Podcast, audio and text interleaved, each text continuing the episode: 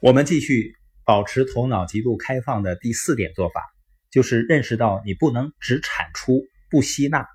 产出呢，就是表达想法或者制造东西；而吸纳呢，就是学习。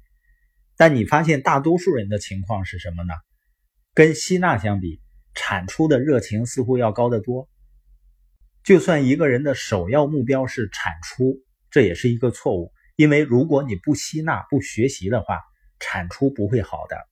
第五点呢，就是要认识到，为了能够从他人的角度看待事物，你必须暂时把你的判断放下，只有设身处地。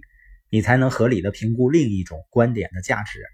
所以呢，头脑开放不是指对自己不相信的东西无所谓，也不是不理性的坚持自己的观点。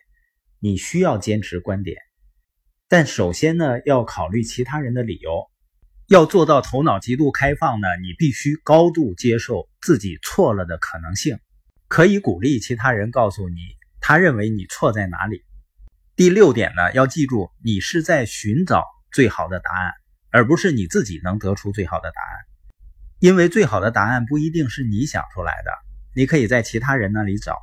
如果你真的能够客观的看待事物，你就必须要承认，你总是拥有最好答案的可能性是很小的。而且呢，就算你有了最好的答案，在没有经过其他人的拷问之前，你也不能如此确信。所以呢，知道自己有一些不知道的东西，这是非常重要的。要自问一下，我是不是只从自己的视角看待这个问题？如果真是这样的话，你就应该知道这种做法呢是有很大的风险的。第七点呢，就是要搞清楚你是在争论还是在试图理解一个问题，并根据你和对方的可信度，想想哪种做法最合理。假如双方的水平是相当的，争论呢就是合理的。如果一方在这方面明确比另一方更有知识、更有经验，就应该让一方做老师，另一方呢去做学生去请教。也就是说，头脑开放呢，并不是说什么人说的你都要信，都要去听，尤其是一些外行的人，要真正去听一些具有可信度的人的话。可信的人呢，他有两个特征。就是他曾经反复的在相关领域成功的找到答案，也就是说他是一个有结果的人。另外呢，他在被问责的情况下，能对自己的观点做出很好的解释。